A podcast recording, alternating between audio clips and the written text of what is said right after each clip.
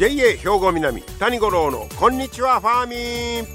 この番組は元気笑顔そして作ろう豊かな未来 JA 兵庫南がお送りします。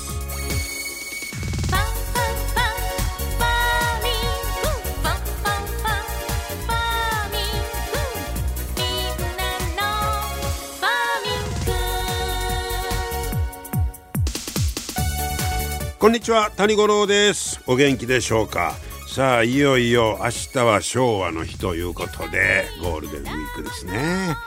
久しぶりにどっか行こうかとか実家帰ろうかという方も多いんじゃないでしょうか、まあ、コロナで辛抱しとったぞというね、えー、方も多いと思いますけれども、えー、そしてあさっては七十二校で言いますとボタン花咲くということでボタンの花が咲き始める頃。僕この間あの広島の出家園あの日本庭園ね行ってきましたけど立派なボタンがボタンと咲いてました。でその一つの花がでかいですよ。その一つ一つに、えー、かすナイポール立てて傘雨傘をかぶせてました。かぶせというか、傘さしてましたわ、ボタンが。なんであの傘さしとんか思ったら、あれ、まあ、花を守るんでしょうね。すごいな、思って。しかし、あの、ボタンの花は、大迫力ですね。えー、また、花もね、楽しんでいただけたらからと思います。さて今日はねこの間もあの、まあ、最近はその農業の後継者不足の問題とかなんかがねよう言われますけど今日はちょっとその若い世代の新規収納の人が、まあ、どれぐらいおるのかみたいな話をまずしてみたいと思うんですが高校や大学の卒業生世代も含む10代20代の新規就農者数近年さあどうなってるか減ってんのか増えてんのか実は増加傾向にあるんだそうです。これはちょっと嬉しい話ですね。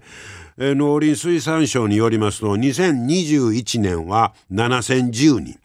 2年連続で前の年を上回ったということで、かつては7000人を超えていたんですが、そのまあ水準に近づきつつあると。こういうことです。で、その新規収納増えつつはあるんですが、収納形態別、どんな形で収納してるのか、最も多いのが雇用収納。まあ、雇てもうてということですかね。これが4400人。で、自分でやります自営農業と新規参入も、まあ、前の年とほぼ同じ水準で推移していると。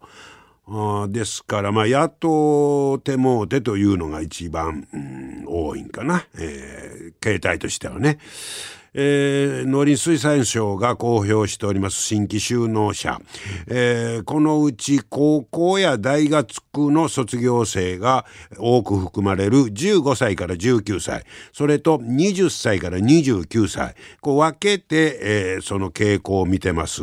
それを見てみますと、えー、2019年に一度6,000人まで、えー、落ち込んだんだそうです。えー、その後20年21年と連続で、えー、増加しているということですね。えー一番ピークいうんか最近で多かったのが2017年7720人。それにちょっと近づいてる。ですがこれはちょうどコロナの前の数字やね20年21年いたらね、えー、それからまあ若い人が結構それまで、えー、これまで増えてきてるいうことかな。で一歩49歳以下49まで幅広げての収納収納者数を見てみますと3年連続1万8,000人台でほぼこれは横ばいなんだそうです。あそう、えー、ですからあ10代20代の増加が目立つと。こういうことでこれ本当になんかね嬉しい限りですが、えー、そして、えー、まあ自営自営業の方。自営業の方見たらちょっと減ってんのかな？そう49歳以下で見たらね、えー、それからまあまあ就職雇うてもうてという形が、えー、やっぱり一番多いということですね。でその後独立しようという、まあ、そういう傾向が今は強いんだそうです。それとまあそれにちょっと関連するのかな、まあ、働き方いうことでこの頃地方移住いうのがよう言われてますけど、えー、と全国の20から50代を対象にした民間のこれ調査で地方移住に興味がある人どれぐらいおるのかという調査結果も出てます。これが地方移住に移住に興味があると答えた人は60%。特に働き盛りの30代が関心をして転職せず引っ越しができるという理由が多かったんだそうです。まあ、都会に住んでるような人が、まあ、地方で、えー、移住してそこで仕事しよう。しかも転職せんでもええ。ということはテレワークなんかが、まあ、広がってそれができるようになってるということでしょうね。あまあ、地方移住してそこで農業でという形にはまだなってないみたいですけどもね。えー、そうですか。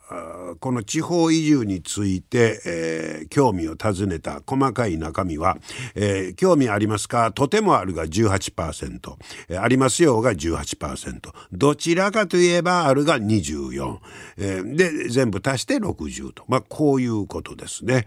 えーで年代では30代が63%で最も高かった。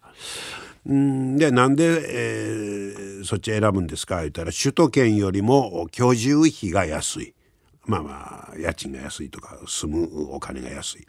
転職をせずに地方への引っ越しができる。この転職せえへんの大きいでしょうね。それとか自然の中で生活できる。あこういうのが人気の、まあ、理由ということですね。ですからやっぱりこのテレワーク、ままあ、地方に移住するいう話はよう聞きますが一番問題になるのは仕事どうすんねんという、まあ、ことになりますから、えー、そういう意味ではテレワークなんかの働き方の変化まあこれが大きな原因になっているとこういうことですね。で逆に移住を検討する際に壁になってること、ね、ちょっと壁があるからそれがあるからちょっとやりにくいなのは何ですかと聞いております。えー、まずは環境が変化することへの抵抗。うんま、大きく変わりますもんね。それとか移住にかかる費用。あこれも実際何歩ぐらいかかるのかいうのがなかなかまあつかみにくいかもしれませんね。そして地方での生活をイメージできない。うん、まあそういう人は花から移住は考えへんやろな。うん、まあまあそうやろね。でそうですがそんな、まあ、壁についても聞いたということです。えー、その調査した担当者はテレワークが働き方のスタンダードとして、えー、定着してさらなる人口移動の活発化が期待できる。うん、まあまあこのテレワークがもうすっかり、まあ、定着しつつありますよね。ですから、まあ、これからも人口移動は増えていくであろうと。まあ、そんな中で、まあ、テレワークも一つやけどそれこそ農業という選択肢もねその中に入れてもうて、えー、まあ仕事は転職という形になりますけどあ自然と共に生きるそんな中で収納するとかいう可能性もあええなあいうふうに選択肢に入れてもらえるとね、えー、嬉しいんですけれどもね、まあ、とにかく地方以上にでも興味を持ってる人が、まあ、6割いてるということはねなかなかいいんじゃないでしょうかね。皆様の元気生活を応援する JA 兵庫南。近畿最大級の農産物直売所虹色ファーミン。おすすめは JA 兵庫南エリアの新鮮な地元農産物。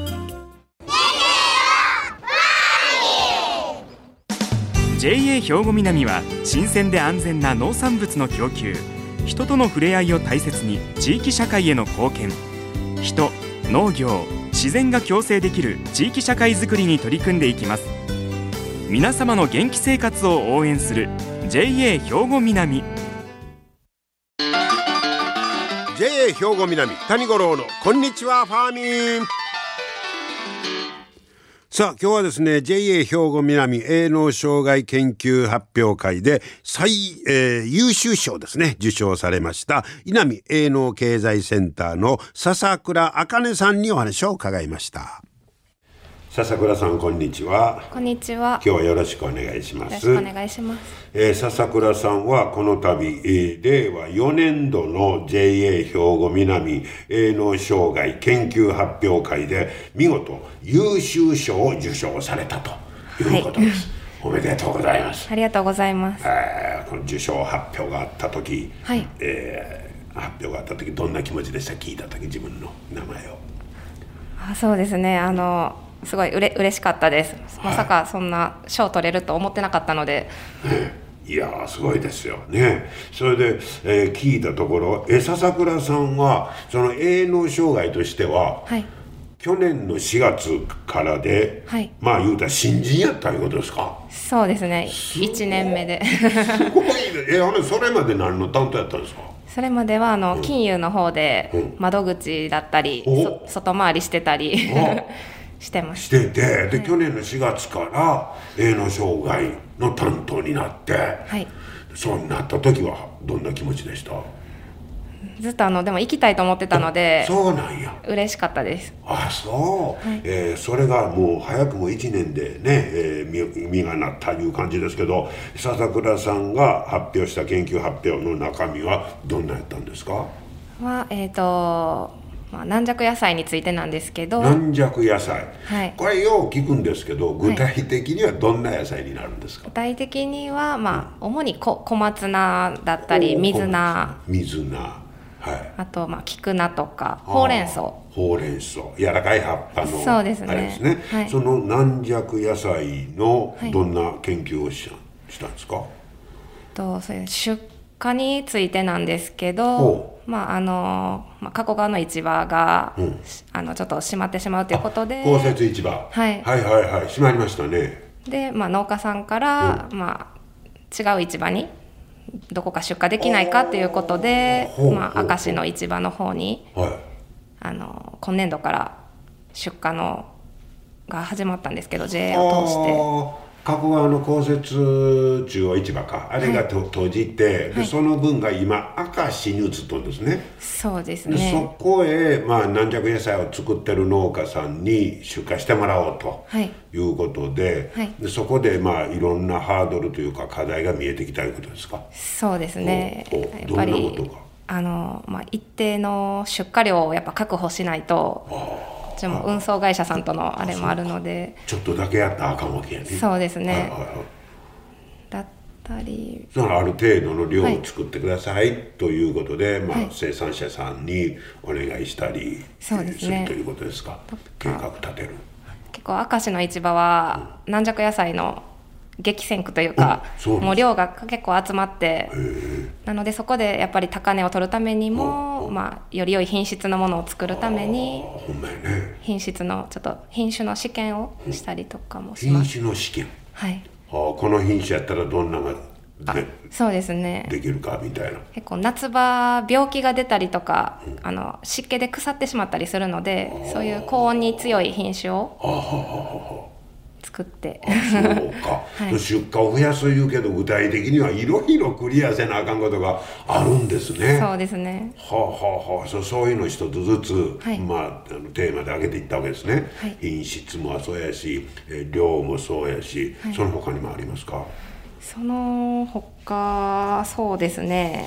生産者さんの数なんかはどうなんですか、生産者さんの数稲美町だけでも結構構たくさんいらっしゃるんですけど、はい、まああの、まあ、農協を通して出荷してくださるっていう方をやっぱ見つけるのが難しくて。ああそうか。直接出荷される方もいてはるし。います。ああでその中で農協を通じて出してもらわんと、はい、いうことですね。そうですね。はいはいはいなかなかちょっとむ難しいところもありました。あそうですか。それには本当にあのその JA の必要性とか、はい、JA がこうあの各農家さんがまとまって、はい、えー、一つのパワーにしていくみたいなことまで理解してもらわなあかんもんね。そうですね、うん、そんなことも実際はしはったんですか？そうですね。はい。ねあのいろいろ1年目やけどあの大変な問題がよ それをレポートにまとめて、はい、で逆に生産者さんからのな反応とかありました？活動する中で。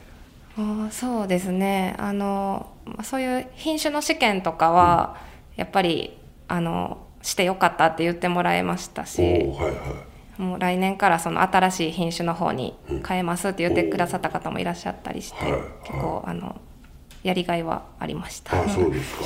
でそんな中でほな笹倉さんこれが一番大変やったなみたいなことはありましたか？そうですね。やっぱりその出荷量の確保といいますか、はい、なかなか。急にそんな容器作れ言われてもなみたいな。そうなんです。はいはいはい。で私もまだちょっとまだまだ知識も足りない部分もあったりして、うんまだまだやっぱ勉強だなと思いました、勉強することはいっぱいあるみたいですね、はい、でもそれはまあ本来笹倉さんがやりたかったことやと、そうですね、うん、どんなところに魅力を感じてます？やっぱりその農家さんに喜んでもらえた時とか、うん、あのやっぱりやっててよかったなと思いますね。そうですか、はい、ね。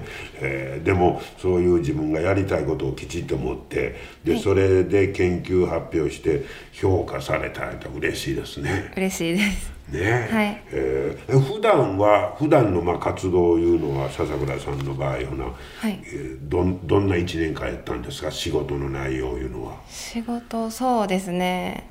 夏場は稲美のメロンとかの販売の方してました。おおあそんなんもするし。はい、はい、でまあ秋になってきたらブロッコリーの担当もあるので、ブロッコリーの出荷だったり栽培とか。はいはいむっちゃ手広いですね。そうですね。その例えば軟弱野菜だけをやってるわけではない。そうですね、うん、その季節季節で。うんでもそそんだけまあ難しいけどまだやりがいも感じるかもしれませんね、はい、そうですね、うん、はい、そうですか。えー、普段趣味とかなんかはあるんですか？趣味ですか、うん、趣味。あでも家でも家庭菜園してます、えー、そうですよ。根っからの。農業好きやね、えー、家ではどんなもの作ってますの？は今ちょうどアスパラが、うん、あの芽出てきてあの暖かくなったんであそうですか。春のやつが出てきて。で自分で作って自分で食べます自分で食べて。あれやっぱり自分で作ったらなんか美味しいね。そうですね。特別感が。ね。え、はい、えー、趣味と仕事が一緒になった一緒になっちゃってますね。野菜作りの面白いところはどんなとこですか？そうですね、うん、なんかやっぱり今年うまいことできなかったら来年こうしてみようとか、うんで来年それでうまくいったらよかったなって思いますし。あなんか明確な目標みたいなのができるいう感じかな。そうですね。ちゃんとやっぱ問題意識持って作ってるよね。俺らぼーっと作ってたから、はい、同じ失敗してたけどあその辺が違うのやろね、うん、それはやっぱプロ意識いうのが身についと思うね。そういう意味では。はい、これからの抱負こんなこと頑張っていこういうのありますか？そうですね、うん、あのまあ、1年目こうやって軟弱野菜あの取り組んで、次2年目になるんですけど、うん、もっともっとこう量も増やしてあのもっと有名にしていけたらなと思ってます。今年度も一応軟弱野菜の担当は、はい、続くわけですね。続きますね。そうですか。こんなんそれは毎年毎年の積み重ねいうのも、ものすごく大事やと思うしね。はい、はい、じゃあさらに、えー、この優秀賞ね受賞を、えーまあ、ステップにして、はい、また次のねえー、段階に進んでいってもらえたらと思います。はい、はい、えー、また今年も頑張ってくださいね。はい、はい、今年は受賞ねおめでとうございました。はい、ありがとうございます。はい、笹倉あかねさん、これからも頑張ってください。皆様の元気生活を応援する JA 兵庫南近畿最大級の農産物直売所虹色ファーミンおすすめは JA 兵庫南エリアの新鮮な地元農産物。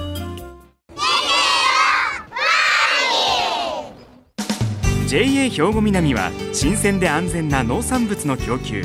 人との触れ合いを大切に地域社会への貢献。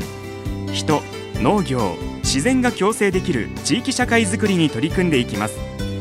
皆様の元気生活を応援する JA 兵庫南。JA 兵庫南谷五郎のこんにちはファーミン。さあ次はアグリメッセージです。今日は JA 兵庫南清掃年部の山口健二さんにいちごの話です。山口さん今日はよろしくお願いします、はい、お願いします。もう山口さんいちごねもうだいぶ長いこと作ってありますけど何年ぐらいですか、えっと、そうですね。新規収納で入ってから10年ちょっとぐらいはいでもう僕らあのいちご言うたら昔は春が旬みたいなイメージだったけど今はもう12月が多いですか、はい、そうですね。やっぱりクリスマスに需要が多いんで、ね、早めに早めに取れるようにいろいろやって、はい、12月から春終わるぐらいまででもまあこの今4月とか言うたらやっぱり一番そうですね暖かくなってきてどうしても収穫量増えてくるんで、ねはい、最盛期といえば最盛期ですね。年間通じて。そうですね仕事はもう年間通じてありますね。あれなんかいちごの作り方もなんか AI が入るとかなんかそんなレベルにまで今いってるんですか？そうですね今もその冬場どうしてもハウス締め切っちゃうと、二酸化炭素が足りなくなるんで、二酸化炭素の濃度を測定して二酸化炭素足してあげて温度もある程度自動でコントロールして。自動でコントロールできるんですか？そうですね。昔はもう勘でそぐるぐるぐるってビニールを巻き上げてたんですけどそれがもう今は自動というか設定した温度になったらウィーンって開いてきて。自動で窓が開いたり。そうですそうです。で温度下がったらウィーンって勝手に閉まって。機械がコントロールしてるそうですねコンピューターで、はい、コンピューターがね、はい、うわ今備えなってますか？そうですねそういうとこ増えてきましたねやっぱり。でそれを例えばスマホでずっとチェックしたりとか？はい僕のところはもうスマホでリアルタイムの温度湿度二酸化炭素濃度が見れるようになってて。例えばそのハウスへ行かなくても、はい、家でそんなのチェックして？そうですねあの会議とかで外出ててもちょっとスマホ見たらあ今こんな感じかみたいなのが分かるようにははあ逆に言うたらどこにおっても気になるみたいな。そうですね。もう心休まる間がないですね。便利なんか 不便なんか。ずっと仕事に追われてますね。本当ですね。でそのいちごなんかそういうなんか季節感をものすごく感じるフルーツや思ってたんですけど、はい。もう作業は年間通じて。年間通じてありますね。もう夏場いちごを収穫してない時でも、はい、次のシーズンの育苗って言って苗を育てんとダメなんで。ああそうか、はい、もうちょまあ言うたらピークで美味しいもん作ってる時にもう次の準備を。そうですもう次の親苗を準備して苗出させる準備してでいちご収穫してっていう。そうですね。うわそれでもまあ美味しい旬のいちご、はい。ね、今もう一番楽しめる時ですね。そうですね。はい、はい、えー、まあ作る方にはまたいろいろの裏方の苦労もあるようですけど、はい、そんなのをちょっと思い出しながら、はい、いっぱい食べてください。いちごいただきたいと思います。はい。どうも今日はありがとうございました、はい、ありがとうございました。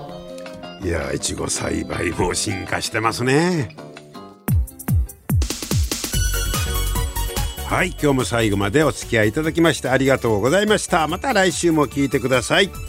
JA 兵庫南谷五郎のこんにちはファーミン。この番組は元気笑顔そして作ろう豊かな未来。JA 兵庫南がお送りしました。